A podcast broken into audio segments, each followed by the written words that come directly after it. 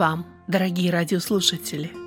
Вы слушаете радио Зегенсвелле «Волна благословения» радиопередачу. В ней вы услышите проповеди на разные темы.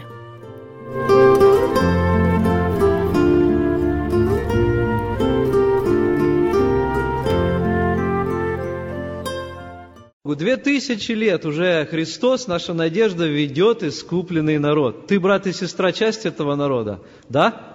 Слава Господу! Братья и сестры, сегодня мы продолжим наши размышления об основах веры.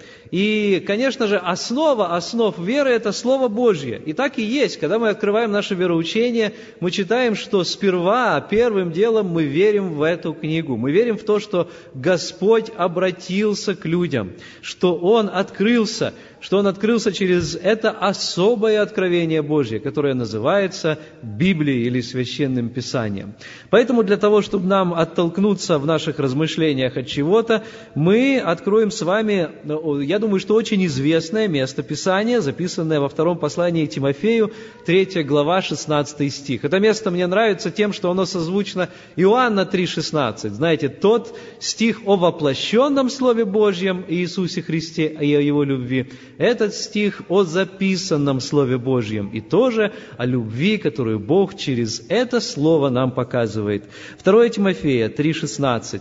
Здесь апостол Павел пишет своему юному ученику Тимофею, который начал заниматься э, служением. Он начинал заниматься пресвитерским служением. И вот он говорит, все Писание богодухновенно и полезно для научения, для обличения, для исправления, для наставления в праведности, да будет совершен Божий человек ко всякому доброму делу приготовлен.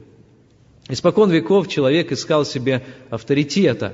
Человек задавал себе вопрос, где мне взять правильную информацию о том, откуда возник этот мир, откуда происхожу я, есть ли жизнь после смерти? Кто вообще я такой? Полуживотное или высшее более существо? Где найти правильные ответы на эти и подобные вопросы? Этих вопросов много, но вот эти самые главные, самые ключевые. Откуда я пришел? Кто я такой? И куда я иду? Где найти источники откровения? Где найти, вернее, источники истины? Я слышал, как в стране, в Африке, в стране под названием Гана, жил человек, его звали Алибиг Аберим, это был 23-летний юноша, который обратился к местному колдуну. Он услышал, что эти колдуны, они имеют огромнейшую силу над людьми.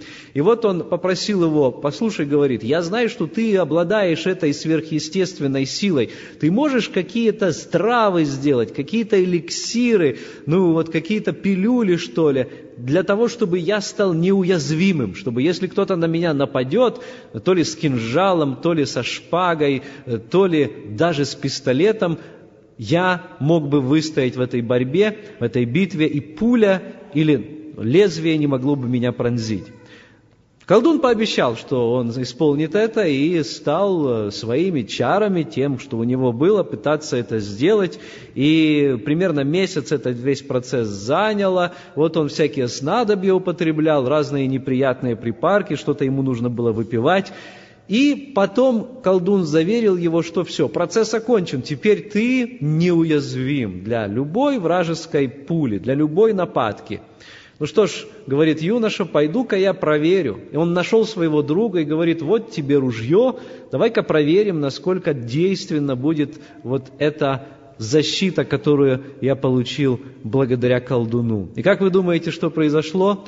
От первой же пули, которую выстрелил в него его друг, этот оберег был сражен на повал.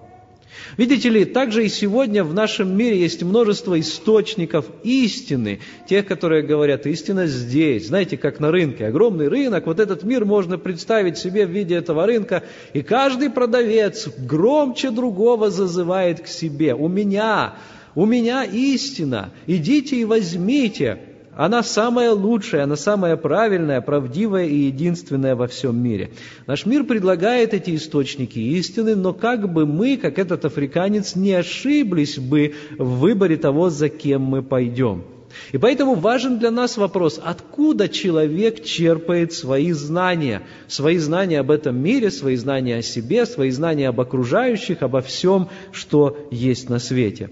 И вот у людей есть разные источники. Я думаю, что вам приходилось встречаться с самыми разными людьми, и когда у человека спрашиваешь такой простой вопрос, а откуда ты это знаешь? Откуда ты знаешь, что это верно? Откуда ты знаешь, что это истинно? Человек по-разному на это реагирует. Один из источников такого знания – это человеческий опыт – Например, тогда, когда я пришел к Богу, и я обратился к своим родителям и говорю, вы знаете, это так чудесно знать Бога, это так хорошо. Они говорят, мы верим тебе, слава Богу. Вот. Ну так и вам тогда нужно прийти к Нему. Ну понимаешь, говорят они, у нас другой опыт. У тебя такой опыт, а у нас другой опыт. Более того, сказали они, наш жизненный опыт намного больше, чем твой. Не забывай, ты наш все-таки младший сын. Мы уже век прожили, а ты всего лишь каких-нибудь там. Ну вот покаялся я, было мне 13 лет. И действительно, мне было что-то трудно им возразить. Тем более, что тогда я еще не твердо стоял в истине и не знал Слова Божье настолько, как сейчас.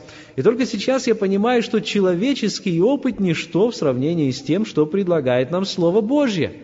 И на опыт основываться очень, очень шатко, очень ненадежно, потому что, во-первых, у каждого человека свой опыт. Вот сколько людей, столько у них и переживаний, правда?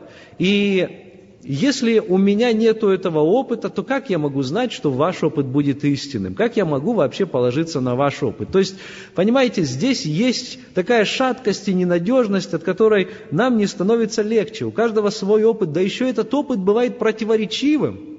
Один говорит, а я купил дом за столько-то, и у дома очень хороший. Другой говорит, а у меня был совсем другой опыт с этим риэлтором, он меня обманул, и поэтому я никому его не советую. Кому верить? За кем теперь пойти? И тот говорит об опыте своем, и другой говорит о своем опыте. Но, видимо, это было в разное время, в разных обстоятельствах. Словом, опыт – ненадежный источник знаний. Еще один источник знаний человек использует – это, свое, это предание. И вы знаете, сегодня, если вы откроете символы веры таких церквей, как католи... католицизм, католическая церковь, православие, то там будет записано «Мы верим в священное писание и в священное предание». Они ставят вот эти два источника истины наравне.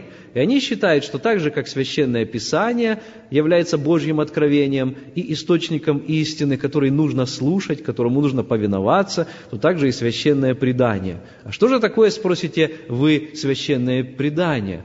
Это человеческие традиции. Это то, что пришло из глубину веков. Это изречения старцев. Это э, труды отцов церкви. Но неужели это плохо, скажете вы? Ну, конечно, нельзя сказать, что это плохо во всем.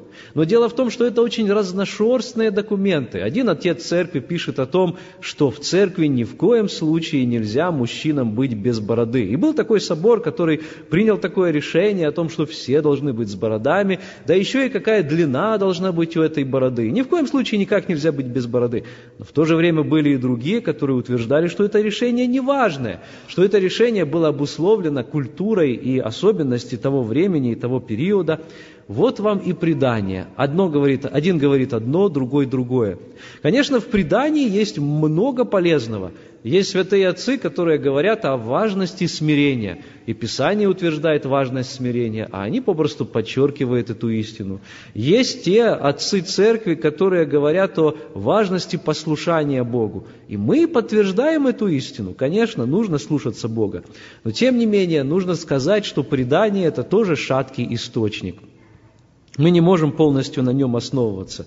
Почему? Потому что в конце концов этот источник основан на человеке, или вернее на людях. Так или иначе, это разные люди. И через свой религиозный жизненный опыт у них было свое преломление истины.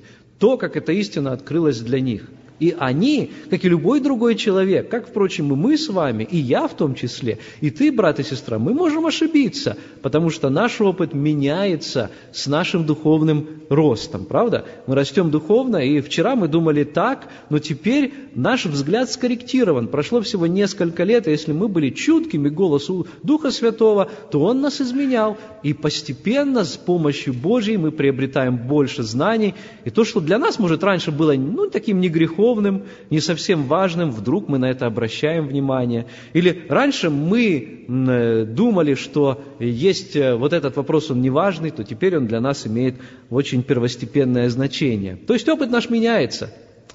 Итак, Опыт человеческий, предание старцев – это плохие источники истины. Есть люди, которые говорят, мы основываемся на разуме, мы все оцениваем с помощью собственного разума. Это значит, что их источник истины – это их логическое мышление. Они все пытаются разложить по полочкам. И действительно, мы живем в такой век, когда разум, можно сказать, что царствует, правда? Везде э, пытаются сказать нам в учебных заведениях, вот, в органах власти, что если это неразумно, то это не стоит делать. И вправду, почему стоит, стоит что-то делать, что не подтверждается аргументами разума? Но посмотрите, большинство нашей жизни все-таки не подтверждается аргументами разума. Мы живем все-таки на вере в большинстве своем. У каждого из нас, наверное, находится в кармане кошелек. Если там есть кошелек, то, наверное, есть и наличные деньги. Что такое наличные деньги сегодня? Мы живем в Америке, это такие зеленые бумажки, называют их долларами. И я не зря их назвал зеленые бумажки. Я не хотел оскорбить нашу национальную валюту, друзья, но на самом деле это всего лишь бумажки. Задумайтесь. Эти бумажки в реальности, то есть по-настоящему, никакой ценности не имеют. Это просто особо сделанная бумага с особой защитой. И мы договорились вместе с правительством, с бизнесами, то есть со всеми людьми, живущими, ну не только в этой стране, а можно сказать и по всему миру, что эти бумажки будут что-то значить. Мы понимаем, насколько э, эти бумажки шатки, потому что завтра придет какой-то экономический кризис, и их цена может подскочить или наоборот э, уйти вниз. Мы понимаем, мы пережили с вами тогда, когда другие бумажки обесценились. Помните, бывали дни, когда за один день то, что раньше стоило 10 тысяч, на следующий день уже 15, а то и целых 100 тысяч стоило. Произошло обесценивание вот этих самых бумажек, которые мы называем деньгами. Итак, мы оперируем на вере, а не на знании. Мы оперируем скорее на вере, а не на разуме, поэтому разум это не всегда тоже хороший источник знания. Тем более, что наш разум не может объять всего. Наш разум не может заглянуть в глубины Вселенной. Наш разум не может перелистнуть страницы истории и посмотреть, а как там оно было до того, как возник этот мир. И поэтому человек, который основывается на разуме, он все-таки не имеет достоверных ответов. И многие люди, кстати, честные люди, нужно отдать им должное, а, они говорят, мы не знаем, положа руку на сердце, они говорят, мы не знаем ответов на все вопросы, мы не знаем, есть ли Бог, мы не знаем, как возник этот мир, и хотя мы хотели бы, чтобы они отыскали эти ответы, все-таки на их сегодняшний жизненный опыт, э, на сегодняшний день, они честно признаются, что они их не нашли. Есть, ну, конечно, вот еще такой источник, э, на котором люди часто основываются, источник истины для них, это сверхъестественные переживания. Я думаю, что вам встречались такие люди, которые говорят, о мне было открыто, мне было сказано, мне было показано, и где? Ну, может быть, во сне, может быть, было какое-то видение, может быть, было какое-то явление, переживание, они слышали какой-то голос – но здесь тоже, это ведь человеческое переживание. Одному оно могло быть одним, другому могло быть другим. И так или иначе, мы только по вере можем пойти за этим человеком. А почему мы пойдем за ним, а не за другим? Почему мы пойдем за ним, а не за тем, кому открыто противоположное? Ведь если мы найдем одно сверхъестественное откровение в этом мире, обязательно найдется какое-то, которое будет совершенно противоположное ему откровение. Ну, возьмем, например, Магомета, который является основателем мусульманской религии, ислама. Ему было откровение о том, что вот есть такой Бог, как Аллах, и что этого Бога нет и не может быть сына что этот Бог является самодержцем всей Вселенной, что существует определенное место, называемое раем, в которое прежде всего попадают мужчины, и там они будут наслаждаться райской жизнью с гуриями и так далее. Мы можем продолжать вот эту мысль об откровении. В то же время было сверхъестественное откровение человеку по имени Будда. И это откровение было совсем другого содержания. Будде было открыто, что никакого единого божества не существует, есть различные духи. Что рая в этом понимании, вот э, в таком осязаемом, физическом, как было открыто Магомету, тоже нет. Есть нирвана, и мы должны раствориться в этой нирване. И что для того, чтобы туда прийти, нужно забыть обо всех своих желаниях. Вот мы только два откровения сказали, сверхъестественных, и мы знаем, что и одному оно было, и другому, но кому же верить? Они противоречат друг другу. А сколько их есть по всему миру, таких откровений? Поэтому человек, когда основывается на любой из вот этих основ – для того, чтобы найти истину, то ли на собственном опыте, то ли на предании, то ли на своем собственном разуме, то ли даже на сверхъестественных откровениях, данных лично кому-то из людей, он неизбежно упадет в яму, он неизбежно потерпит неудачу. Вопрос сегодня, который важен для каждого из нас, а каков мой источник получения знания об этих ключевых вопросах бытия? Каков мой источник? Где сегодня я беру эти знания? И вы знаете, слава Богу, что Бог наш не оставил нас в неведении. Он написал нам книгу, причем книгу не одну. Как это не одну? Может быть, вы имеете в виду, э, хотите вы мне сказать, что 66 книг, которые вот здесь вот в Библии записаны? Нет, я имею в виду книгу не одну. Есть Библия, Божье особое откровение. Но Бог перед этим еще открывается нам в общем откровении. Друзья мои, книга природы и книга нашей совести и книга человеческой истории – это тоже очень важные книги, которые написаны перстом Божьим. И Бог через них открывается нам и людям по всему миру. Итак, Господь открывается нам через две книги – общее откровение и особое откровение – Общее откровение – наша совесть прежде всего. У каждого человека есть этот внутренний голос, который говорит ему независимо от его воспитания, независимо от его образования – Независимо от того, подавляет он эту совесть или нет, но все равно этот голосок очень тихий, но такой настойчивый пробивается.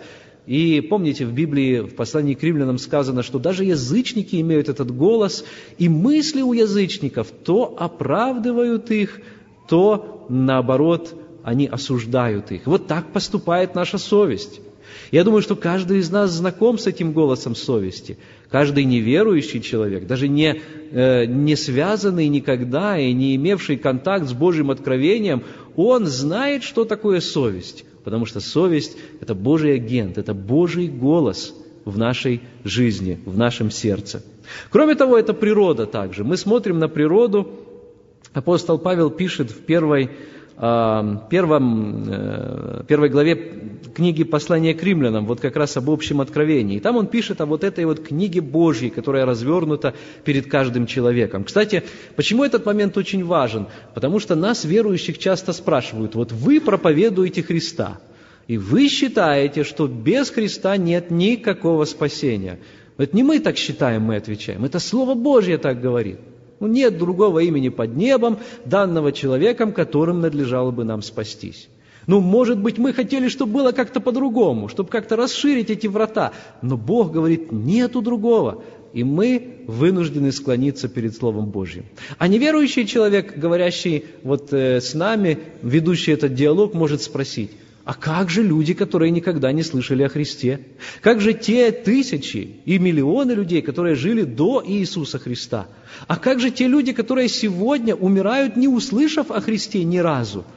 Мы говорим, ну наша задача донести до них евангельскую весть, поэтому мы стараемся поскорее эту проповедь вот по всему миру, пока Христос не пришел, всем рассказать о Христе. Но погодите, говорит нам наш неверующий друг, Погодите, вы же не отвечаете на мой вопрос. Что будет с этими людьми? Неужели они все погибнут, если они ни разу не имели возможности услышать о Боге?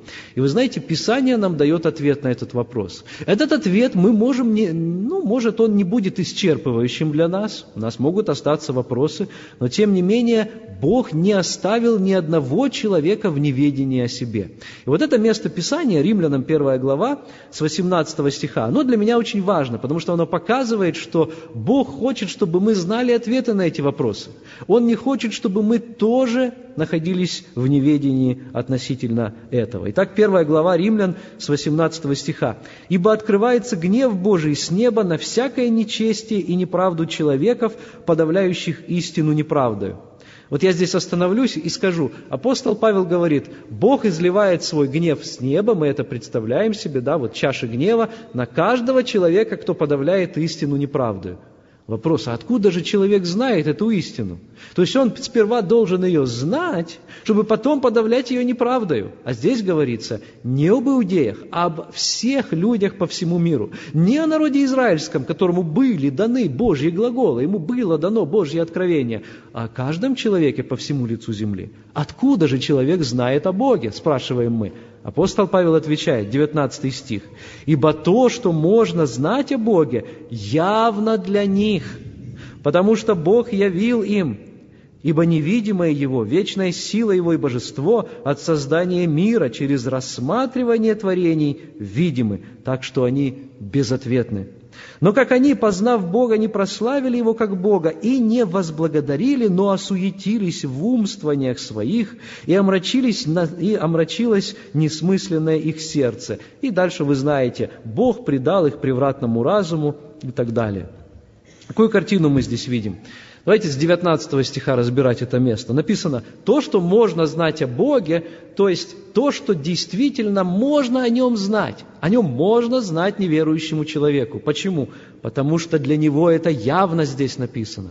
Друзья мои, неверующий человек подспудно в сердце своем понимает, что этот мир сам по себе возникнуть не мог – ведь не могут же часы, которые имеют намного более простую конструкцию, которую я ношу на своей руке, реально возникнуть в виде из-за взрыва или из-за хаоса, или через постепенное развитие. Да нет же, все в этом мире свидетельствует об обратном. Если мы добавляем больше лет к постепенному развитию, это только приводит к большему хаосу. Это то, что делают эволюционисты. И поэтому, что делает такой неверующий человек? Он подавляет истину неправдою. Он, видя вот эти явные знаки Божьего присутствия, которые его окружают, достаточно просто поднять свой взор на небеса или опустить его на землю, и в космосе или в микромире мы тысячи этих знаков увидим. И такой человек видит эти знаки. Но вопрос, что он с ними делает? Как он толкует эти знаки? Он толкует их по-своему, как мы знаем. О, это вовсе не Господь, это постепенное развитие, или это с иных планет пришлась жизнь сюда и так далее. Таким образом, он не отыскивает для себя настоящий ответ на этот вопрос. Ему просто невыгодно, чтобы Бог существовал. Он не хотел бы с Ним когда-то встретиться, потому что нужно менять свою жизнь, нужно каяться перед Ним. Если Бог существует, такой человек понимает, значит, всю свою жизнь я прожил неправильно. А я, что я? Неужели я захочу поменять свою жизнь? Да никогда в жизни. Почему я должен это делать? Но Бог все-таки здесь неумолим. Он говорит, что Он явил людям те основные знания о Нем, чтобы они могли, по крайней мере, знать, что Он существует. Что же люди могут узнать, читая вот эту Божью книгу общего откровения? Что люди могут узнать, когда они заглядывают в свою совесть, в природу, а также в историю? В 20 стихе мы находим. «Ибо невидимое Его, вечная сила Его и божество от создания мира через рассматривание творений видимы, так что они безответны. Итак, то, что Бог имеет вечную силу, явно из того, что мы смотрим на творение. Достаточно проехать в нашем штате не так далеко, всего каких-то полчаса от того места, где мы живем, и мы окажемся в величественных горах, очень красивых горах. Как они появились и откуда? Какая сила смогла переставить эти глыбы пыли, грязи, камней и так далее, и сформировать из них такие красивые структуры – в другую сторону поедем, мы встретимся с океаном. Огромнейшие волны накатываются на берег, и даже в штиль нам страшно иногда к нему подойти, потому что мы знаем, какая сила скрыта в этом океане. А если смотрим на глобус, вы знаете, какой огромный этот океан и как мало суши у нас. Кто же держит все это в своей руке? Откуда все это появилось? Откуда эта сила спрашиваем мы, значит, нужно было то существо, которое обладало бы еще большей силой для того, чтобы это все создать. Итак, мы уже приходим к выводу, даже еще не соприкасаясь с Библией, а просто посмотрев вокруг, что все это не могло возникнуть само собой. И что существо, которое стоит за всем этим, должно быть очень сильным. Более того, оно должно быть божественным, потому что та сила и то всемогущество, которое должно было быть при этом проявлено, никакое из людей который нам известен, никакое из животных, которое нам известно, попросту не обладает. Значит, мы приходим к тому, что Бог должен существовать. Но что происходит? 21 стих. «Но как они, познав Бога, не прославили Его как Бога и не возблагодарили, а суетились в умствованиях своих, и омрачилось несмыслимое их сердце». Итак, они знали о Боге, но они Его не прославили – они не пожелали за ним пойти, они отвергли это знание. Я думаю, что тогда, когда неверующий человек предстанет перед Богом, Бог покажет ему, образно говоря, фильм его жизни. И он увидит, сколько раз были те моменты, когда перед этим человеком Господь снова и снова рисовал эту картину «Я есть». А вот еще, а вот вспомни, какая мысль пришла к тебе тогда еще, когда ты слушал свою маму, а вот там на уроке биологии ты еще раз столкнулся с этой мыслью, а вот потом, когда у тебя возникли жизненные трудности, ты опять подумал, а вдруг Бог действительно существует, а потом ты услышал проповедь то ли по радио, то ли кто-то из друзей тебе что-то сказал, а потом ты посмотрел на величие творения, и ты подумал, какая красивая природа, неужели все это возникло само собой, и вот смотри, каждый из этих разов я ждал тебя, я протягивал к тебе свои руки, но ты не захотел прийти. Я тебе дал не один шанс, а множество шансов, множество возможностей. Я думаю, что, к сожалению, такими людьми будет наполнена вечность. Такие люди, как здесь пишет апостол Павел, они не имеют извинения.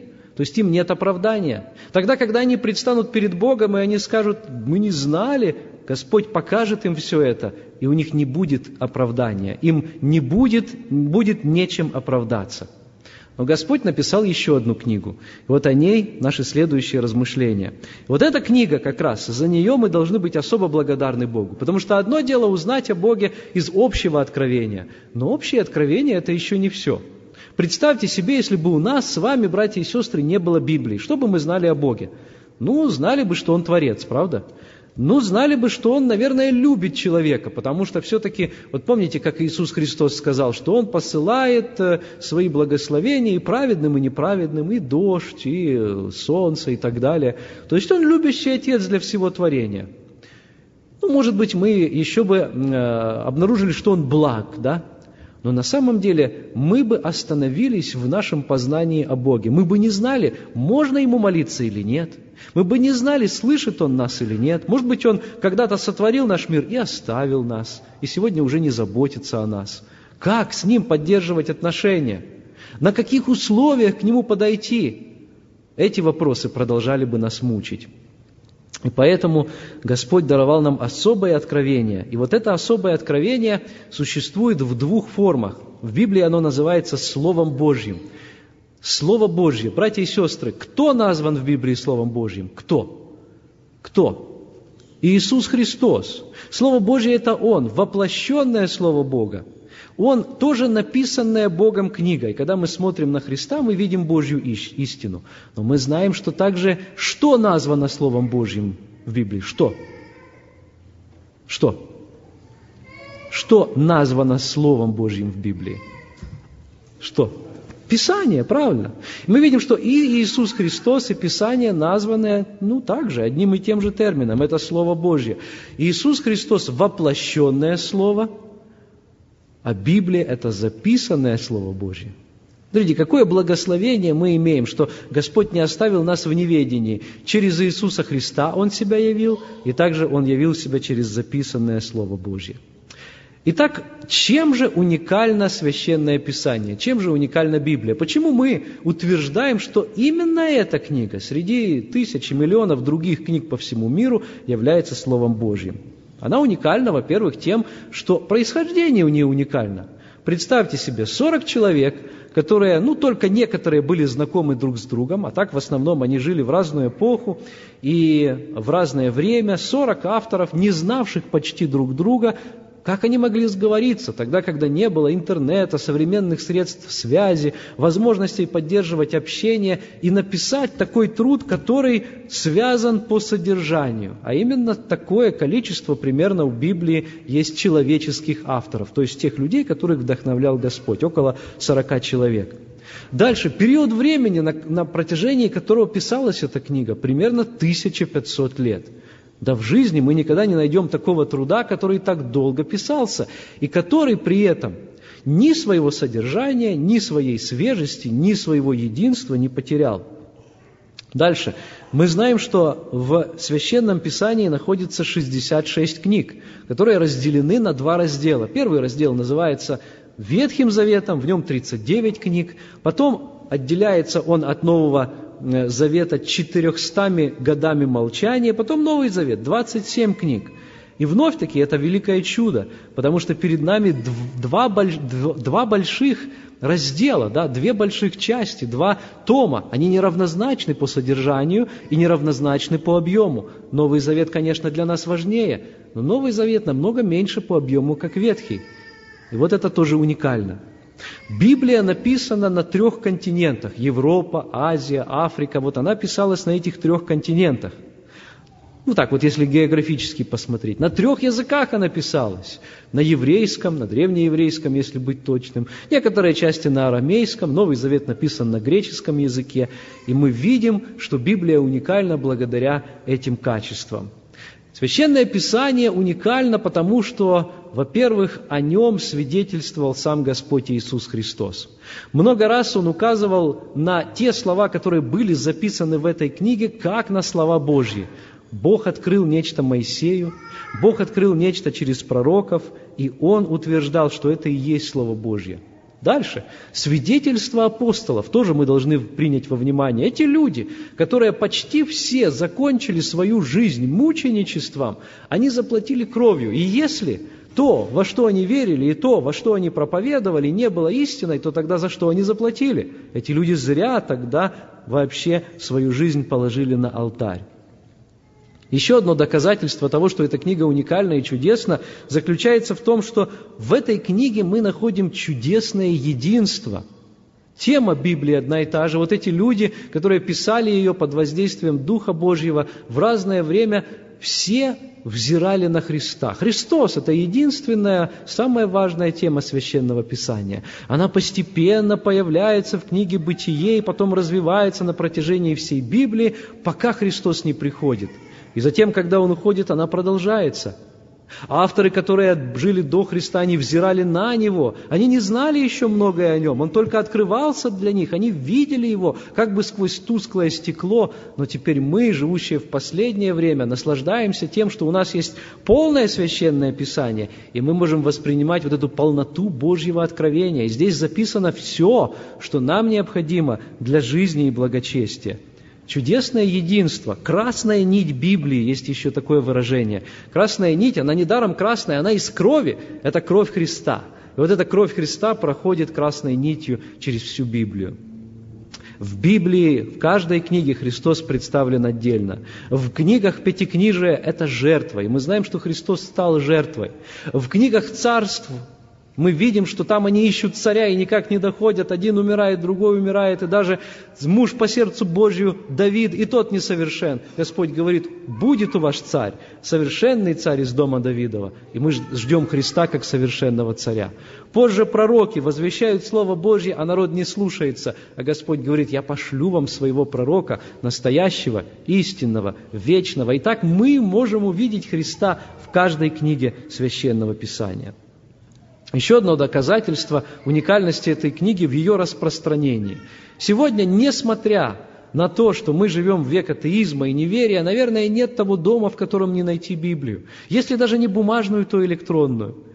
В самые отдаленные места попадают весточка Священного Писания. И мы живем в самом преддверии пришествия Христа, когда вот эта весть будет проповедана по всему миру, и все услышат о том, что Христос является Сыном Божьим и Господом. Еще одно доказательство того, что эта книга особая, что эта книга Божья, в том, что она преобразила миллионы жизней по всему миру. И мы с вами являемся доказательством, я надеюсь, что это так, что мы тоже можем сказать «да» и «аминь» на это, что мы с вами являемся тоже свидетельством того, что это истина, что эта книга она преобразила мою жизнь. Она преобразила, надеюсь, и твою жизнь, дорогой мой друг. А, по-моему, у Чарльза Спержена тогда, когда открывали его Библию, вот здесь вот с этой стороны было написано либо грех удержит тебя от этой книги, либо эта книга удержит тебя от греха. Эта книга, единственная во всем мире, имеет силу она имеет силу удержать нас от греха, если мы будем в ней пребывать. Миллионы людей по всему миру об этом свидетельствуют. Еще один пункт доказательства того, что эта книга особая, эта книга Божья, это неприходящая ценность Библии. Что имеется в виду? Дело в том, что классики всех времен, времен и народов признавали, что эта книга особая. Даже неверующие люди говорили о той красоте, которая складывается в этой книге. Я как-то рассказывал, и сейчас повторю, что сегодня существует множество ученых, неверующих людей, которые, изучая Писание, находят в нем интересные литературные источники. Они говорят, как красиво это написано, когда они сталкиваются с оригинальным текстом. И потом мы, христиане, читаем их труды, и мы говорим, а мы знаем, почему там находится эта красота. Она неземная, потому что автор является Дух Святой. Книга Библия имеет неприходящую ценность. Ее можно встретить в любой библиотеке, несмотря на то, что сегодня атеизм пытается полностью уничтожить ее даже в нашей стране, тем не менее она всегда будет бестселлером, она всегда будет номером один. Она всегда будет самой переводимой книгой по всему миру. 2600 языков примерно по всему миру находится. И почти на двух тысячах из них есть хотя бы какая-то часть Священного Писания. Даже если не вся Библия, даже если не весь Новый Завет, то по крайней мере что-то из Евангелий. Вальтер Скотт, знаменитый а, английский писатель, когда он умирал, подозвал своего тестя к себе, и тот спрашивает у него, «Отец, что вам принести?» Он говорит, «Принесите мне книгу».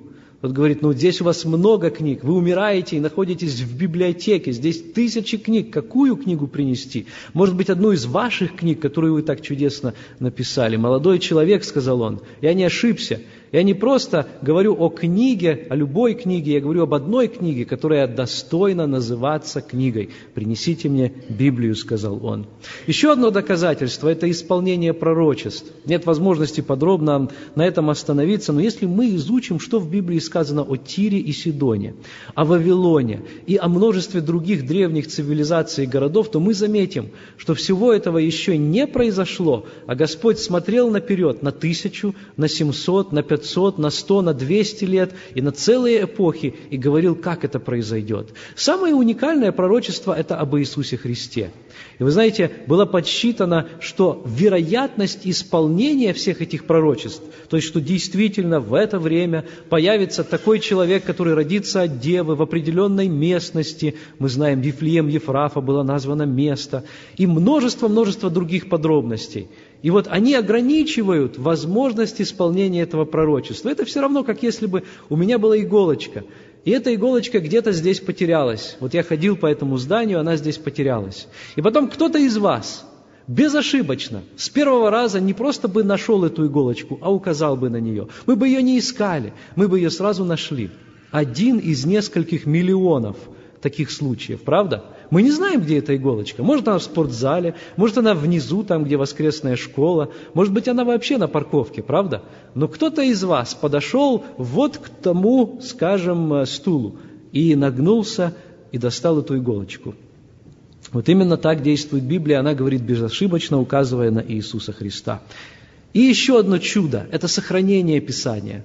То, что Библия, несмотря на то, что ее сжигали, несмотря на то, что ее запрещали, кстати, и сегодня в около 55 странах по всему миру Библию иметь при себе запрещено. Если ее обнаружат у вас при обыске, вас арестуют, убьют или самое э, меньшее посадят под арест. Библия до сих пор находится под запретом, но это не мешает Господу блюсти свое слово. Он до сих пор сохраняет это слово, и оно распространяется по планете.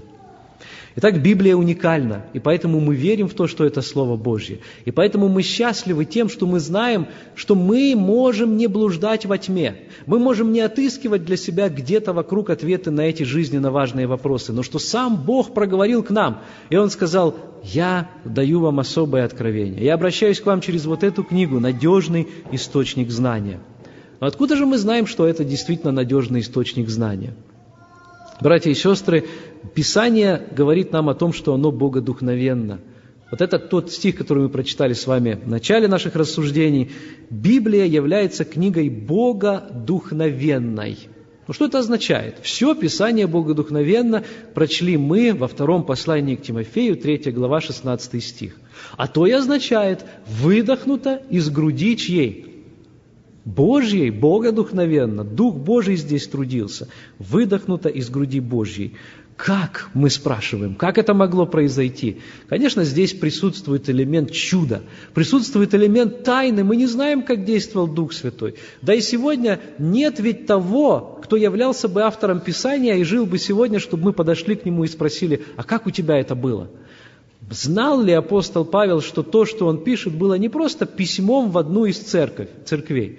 Как я сегодня сижу, я пишу письмо одному из братьев, дорогой брат, вот э, отвечаю на твое письмо. Я не знаю, Дух Божий через меня действует или нет. Павел знал ли об этом или нет. Но тем не менее мы знаем через свидетельство церкви, апостолов, через свидетельство Духа Святого, через свидетельство жизни, наконец, что эти письмена были непростыми письмами, что это были вдохновленные Духом Святым люди. Ну, немножко все-таки Писание нам приоткрывает, как это происходило. Вот смотрите, апостол Петр говорит нам, второе послание Петра, первая глава, 21 стих, 2 Петра 1, 21. Друзья, откроем, вот оно появилось, смотрим. «Ибо никогда пророчество не было произносимо по воле человеческой». Слышите? Настоящее пророчество по воле человеческой не произносится. Дальше. «Но изрекали его святые Божьи человеки, будучи движимы Духом Святым». А как это, будучи движимы Духом Святым? Это были непорочные люди, то есть их моральная чистота, их духовная жизнь, их внутреннее совершенство были неоспоримы. Это были люди, приближенные к Богу. Поэтому, друзья мои, когда сегодня мы слышим о так называемых новоявленных пророках, а потом видим, что эти пророки не без пороков, да, у них есть пороки какие-то. Некоторые из э, тех пророчеств, которые они заявляют, что якобы они там имеют общение с Богом, не сбываются. Ну ничего, это всего там одно из 99, это не страшно. Нет, это уже человеческое, вы понимаете, Бог это осуждает. Но тем не менее, посмотрите, о чем здесь говорит апостол Петр. Он говорит, что вот эти люди, они не были роботами. Их Господь не использовал как авторучку, которую мы держим в руках и что-то записываем. Ручка не думает о, о том, что она пишет. Я захочу, она напишет, не захочу, не запишет. И как я захочу, такую линию она и проведет. Но вы знаете, когда мы читаем Священное Писание, мы видим, что личность автора просвечивается через строки, правда? Тогда, когда мы читаем с вами книгу «Бытие», Моисей написал эту книгу, мы знаем, у него один стиль. Когда мы читаем то, что написал Давид, например, его чудесные псалмы, у него другой стиль, у него поэзия. Когда мы читаем пророческие книги, Исаию, Иеремию, Езекииля, это совсем разные люди, но тем не менее они все были движимы Духом Божьим чудесным образом Бог не просто, ну, можно вложить слова в человек, к человеку, правда? Вот я могу, э, например, написать какую-то записку или попросить кого-то из братьев, подойдите ко мне и пойдите вниз и скажите. И дальше я скажу, что нужно сказать. И я как бы вложу в этого э, человека, в его уста то, что я ему хочу сказать. Но Бог все-таки действовал не так. Он действовал намного более чудесно. Он не перечеркивал самого человека, его жизнь. Понимаете? Он не перечеркивал его опыт. Вот апостол Павел опирается на свой опыт. Он был э, в свое время и фарисеем, он был евреем из евреем, и мы видим, что он знает Писание, он видим, как он цитирует Ветхий Завет, мы видим, что некоторые даже равинские мысли у него присутствуют, там, скажем, вот в книге э, «Послание к Галатам». То есть Бог уважает личность этих авторов, и Он вкладывает не в их уста, а скорее в их сердце это слово. И потом это слово преломляется через жизнь этих авторов, но оно не искажается при этом, друзья мои. И оно, тем не менее, остается истинным Словом Божьим. То есть с учетом человеческих особенностей, поэтому мы имеем разные стили в Писании. И те из нас, кто склонны больше к поэзии, ну, есть такие натуры, да, мы находим для себя примеры Писании, те, кто склонен из нас к учению и больше его воспринимает. Пожалуйста, есть послания. Те, кто э, любит читать жизнеописание, есть и это. Мы находим в Евангелиях жизнеописание, в Ветхом Завете и так далее. Разные стили. Господь вот так вот действовал. Теперь смотрите, мы с вами читали в послании к Тимофею о том, что все Писание Богодухновенно. Сегодня находятся те люди, которые говорят, ну вот вот здесь есть Слово Божье, но, но надо его найти, потому что здесь есть ну, слова дьявола, правда? Есть слова человека, есть какие-то неточные цифры, есть какие-то неточные цитаты, поэтому что-то здесь Бог говорил, но далеко не все. Друзья дорогие, Писание говорит однозначно, все Писание Богодухновенно. То есть абсолютно все эти слова вдохновлены Богом. Но как же быть тогда со словами сатаны? Тогда, когда мы говорим «вдохновлены Богом», это не значит, что каждое слово, которое записано в этой книге, исходит непосредственно от Бога и является ну, сигналом к действию да, для нас. Например, в Библии можно найти слова «нет Бога». Можно найти? Можно. Но там написано, кто сказал в сердце своем, что нет Бога?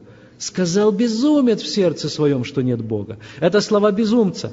А зачем же Бог нам оставил эти слова безумца? А для того, чтобы мы им не были, конечно, чтобы мы читали вдумчиво и вчитывались и так не поступали. Поэтому Библию нужно не просто цитировать, ее нужно изучать, ее нужно впитывать, над ней нужно размышлять. И поэтому Бог для нас оставил и слова людей, и даже слова сатаны не потому, что Он с ними согласен, нет, а потому, что это верные слова. Иными словами, эти слова имели место. Они не истина, но они действительно присутствовали. Эти люди говорили то, что они говорили. А Бог пожелал для нас это оставить как на память, для наставления нашего, для назидания. Бог пожелал, чтобы мы знали, что говорил сатана. Не потому, что это и есть Слово Божье, но Он же пожелал в Своем Слове для нас оставить об этом историю, оставить об этом напоминание. Иисус Христос вообще очень конкретно выражался насчет авторитета Священного Писания. Вспомните, вот однажды, например, в Евангелии от Матфея, 5 глава, 18 стих, Матфея 5, 18. «Ибо истинно говорю вам, говорит наш Господь, доколе не приедет небо и земля, ни одна йота и ни одна черта не приедет из закона, пока не исполнится все». Те из вас, кто когда-то видели еврейский вот шрифт, вы видели, что там есть такие буковки, над которыми иногда ставят маленькую точечку. И самая маленькая буква – это буковка «йод». Эта буковка, она пишется, ну, примерно она наш апостроф напоминает, маленькую запятую. Ну, в конце концов, неужели мы когда-то с вами не пропускали апострофа? От е, хтось тут по-українськи може розмовляє і, і, і пише по-українськи. Я не знаю, як ви, Ну, пропустили собі апостроф. І нічого страшного. Хіба не можна зрозуміти? Навіть без апострофа? Я думаю, что можно, да? Понять, даже без апострофа. Библия, Священное Писание, здесь Господь говорит, что даже вот эти мельчайшие детали должны быть сохранены. Поэтому Господь соблюдает свое слово. Для Него каждая буква, не только каждое слово важны. Священное Писание также указывает нам путь к спасению. Тоже очень важный момент. Я читаю второе послание к Тимофею 3.15. Мы уже читали 16 э, стих, а вот перед 16 стихом, перед тем, как Павел скажет Тимофею, все Писание Богодухновенно, там есть 15 стих, там написано, «При том же ты из детства знаешь священное Писание, которые, обратим внимание, могут умудрить тебя во спасение, верою во Христа Иисуса». Знаете, есть люди, которые ищут научный учебник в Писании. Они говорят, почему в Писании, вот, например, говорится, солнце заходит, в то время как это ну, не научный термин, надо сказать якобы по-другому. Ведь э, это не солнце вокруг Земли, крутится, а наоборот Земля вращается вокруг Солнца. Понятно, что люди, которые писали Писания, которых вдохновлял Господь, этого не знали. Но самое главное, что здесь нет ничего неистинного. Ведь мы сегодня так говорим в обычной речи. И никто не обвиняет друг друга в том, что ты неправильно сказал. Нет, Господь обращается к обычному человеку, не к ученому, вернее и к ученому тоже. Он обращается к любому человеку и открывает свою истину даже, даже младенцам. Но его книга дана нам не для того, чтобы стать для нас учебником геологии, геометрии, космологии и любой другой науки, а для того, как мы только что прочитали, чтобы умудрить нас во спасение – Почему Господь не написал вот в этой книге о современных машинах, о квантовой механике, об атомных электростанциях и так далее? Ведь все это есть сегодня. Да, все это есть сегодня. А Господь об этом знал? Конечно, знал. А почему же не написал? Не считал нужным. Для спасения это не имеет такого значения – для спасения другие вещи имеют значение. Неважно, живем мы в атомный век или в первобытный век. Неважно, сегодня живем мы в современных э, апартаментах здесь, в Соединенных Штатах, или где-нибудь в джунглях. Библия будет говорить к нам. И вот Господь написал такую книгу, которая скажет эту истину любому человеку из любой культуры в любое время. Эта книга стоит вне времени. Вот такое чудо совершил Господь. Друзья мои, эта книга особая, потому что она может быть понята только возрожденными людьми. А, почему это так? Вспомните, мы с вами читали послание Петра, что автором этой книги был кто? Дух Святой, верно. Дух Святой давал вот э, эту весть тем людям, которые ее записывали. Если он автор, то он может дать ключ к пониманию – Понимаете, нужно знать Бога, иметь общение с Духом Святым, чтобы, читая Библию, понимать то, что здесь написано. Оказывается, это не каждому дано и не каждому открыто. И вот в чем ответ на вопрос, почему не все, не все даже из тех, кто соприкасаются с Писанием, могут его понять. Почему такие, казалось бы, ученые люди, доктора наук и так далее, часто знают много о Писании, но не знают Бога Писания и не познали Его как своего личного Спасителя. Псалом 24, стих 14, хочу прочесть вместе с вами. Псалом 24, 14. «Тайна Господня, боящимся Его, и завет свой Он открывает им». Смотрите, у Господа есть особые люди. Они здесь названы боящимися, то есть теми, кто имеют страх Божий в своем сердце. Вот таким Господь открывает. Чем больше смиряешься перед Богом, чем больше имеешь страх перед Ним, тем больше Он тебе откроет. Такова закономерность. Ну, можем изучать сколько угодно, но если не будет страха Божьего, не будет и Божьего откровения. И мы с вами читали в послании Петра, можете не открывать это место, что никакое пророчество в Писании не было сказано без Духа Святого. И Петр там же и добавляет, что нельзя разрешить это пророчество самим собой. То есть нельзя своим умом человеческим разрешить, то есть истолковать его, понять его, разложить его по полочкам и понять, о чем оно здесь говорит. Нужно воздействие Духа Святого, Духа Божьего. Кстати, в этом и заключается ответ на вопрос, почему, когда мы с вами читаем сегодня множество пророческих книг, книгу пророка Исаии, Иезекииля, Еремии, Даниила, Откровения, наконец, да, там есть много образов, которые даже самые духовные из нас, самые богобоязненные из нас, мы все-таки должны, положа руку на сердце, сказать, а мы не знаем точно, о чем здесь говорится. Мы не знаем. Потому что нам еще это не открыто. Мы еще на пути. Господь и это нам откроет постепенно. И последнее, друзья, о чем я хотел бы сказать. Мы верим в то, что эта книга непогрешима. Непогрешима это не значит, что в ней не может быть никаких неточностей. Но эти неточности, если они человеческие, просто были записаны Богом для того, чтобы мы знали, как оно на самом деле было. Я сейчас объясню, что имеется в виду. Псалом 18, стих 8 мы читаем. Псалом 18, стих 8. Закон Господа совершен, укрепляет душу. Откровение Господа верно, умудряет простых. Закон Господа совершен. Мы не должны сомневаться в том, что то, что записано здесь, является истиной. Одна лишь Библия может стать нашим надежным путеводителем в этом мире. Одна лишь она является источником Божьего откровения. Значит ли это, что она не может употреблять выражения из повседневной речи? Может. Как мы уже с вами привели пример, солнце заходит, солнце всходит. Такие выражения мы находим в Писании, и мы их сами употребляем. Значит ли это, что в Писании мы не найдем приблизительных или ну, свободных цитат? Да, и это тоже есть. Иногда, когда апостолы цитируют из Ветхого Завета, они, если вы заметили, не всегда цитируют слово в слово. Они просто передают идею. И это нормально. Часто и мы так цитируем с вами Священное Писание, передаем идею того, что написано. Язык. Есть очень изящные места Писания, написанные красиво. А есть язык, который не всегда нам понятен. Даже помните, апостол Петр говорит о том, что не всегда Писание Павла нам бывает понятны. Библия не всегда рассказывает нам обо всех событиях. Знаете, некоторые историки говорят, а почему вот об этой битве ничего не сказано, такое крупное историческое событие, а вот в книгах царств ничего о ней не сказано и так далее. Да потому что Господь не, не, не счел нужным. Вспомните, 20 глава Евангелия от Иоанна, там есть такое место, написано, много чудес сотворил Христос, да? Таких, столько, что и всех книг в этом мире даже не хватит, чтобы все это описать. Так ведь? Но вот это написано, чтобы вы уверовали, что Иисус есть Христос, Сын Божий, и веруя имели жизнь во имя Его. То есть есть цель. Почему Господь отобрал вот эти вещи, которые записаны для нас? У нас есть другие вопросы. Знаете, люди э, нам часто задают такие вопросы, на которых мы не можем обнаружить четкого ответа в Писании. И все, что нам нужно сделать, это сказать, нам Бог этого не открыл, мы попросту не знаем.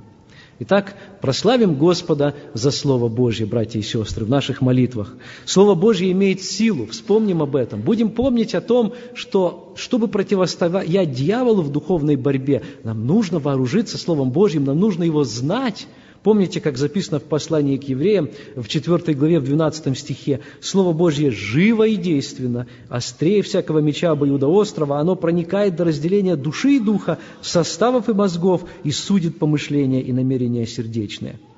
Кроме того, Писание нас предупреждает о том, чтобы мы верно преподавали Слово истины. Это святая книга, она особая. И поэтому здесь, ну, какие-то какие-то шутки или же какие-то неосторожности неуместны. Мы должны быть вдвойне, втройне, в семь раз осторожны с этой книгой. Второе послание к Тимофею, вторая глава, 15 стих, апостол Павел пишет тому же самому Тимофею, «Старайся представить себя Богу достойным, делателем неукоризненным». То есть если ты делаешь дело Божье, смотри, чтобы тебя никто ни в чем не мог упрекнуть, верно преподающим слово истины. Вот это слово мы должны верно преподавать в наших семьях, в наших церквах, там, где только мы находимся. Дальше. Мы не должны обращаться к другим источникам откровения. Не допускать в наших мыслях того, что какую-то часть Писания мы отвергаем, потому что оно все богодухновенно. Или наоборот, что-то мы прибавляем к Священному Писанию. Мол, да, Писание хорошо, но Бог и сегодня что-то кому-то может сказать. Ну вот есть там пророк, о котором я слышал, и у него там все сбывается. Ну, Писание да, но есть и сегодня какой-то дополнительный источник откровения. Вспомните, Писание очень строго осуждает тех, кто убавляет или добавляет к Священному Писанию. Господь в книге Откровения говорит о тех страшных язвах, которые ожидают такого человека.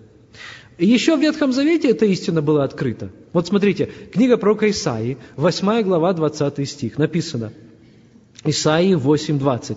«Обращайтесь к закону и откровению», говорит там пророк. «Если они не говорят, как это слово, то нет в них света». То есть сверяйтесь с вот этим словом. Помните, еще апостол Павел говорил, если даже ангел с неба придет и будет благовествовать, что-то рассказывать, ангел с неба, сверхъестественное явление – но не верьте, если это не соответствует вот этому слову. Если это не то Евангелие, которое мы услышали с самого начала и которое подтверждено в Писании. Вот такую книгу нам оставил Господь. Слава Ему за то, что Он не оставил нас в неведении, за то, что Он открылся нам, за то, что мы так много о Нем узнали. И самое главное, за то, что через эту книгу мы познали Господа Иисуса Христа. Давайте ценить, дорожить этой книгой, давайте читать ее, давайте лелеять ее, пребывать в ней, запоминать ее, размышлять о ней день и ночь, постоянно пребывать в ней, как записано в Иисуса Новина 1.8. И тогда результат не замедлит себя увидеть. Помните, тот, э, кто свои корни опустил в Слово Божье, я перефразирую первый псалом, тот будет успешен на всех путях своих. Я надеюсь, что никто не хочет не потерпеть, э, не хочет потерпеть неудачу, правда? Мы хотим быть успешными в Божьих глазах. И вот эта книга нас научит, как быть успешными, как иметь спасение, двигаться за Господом. Пусть Он нас в этом благословит. Аминь.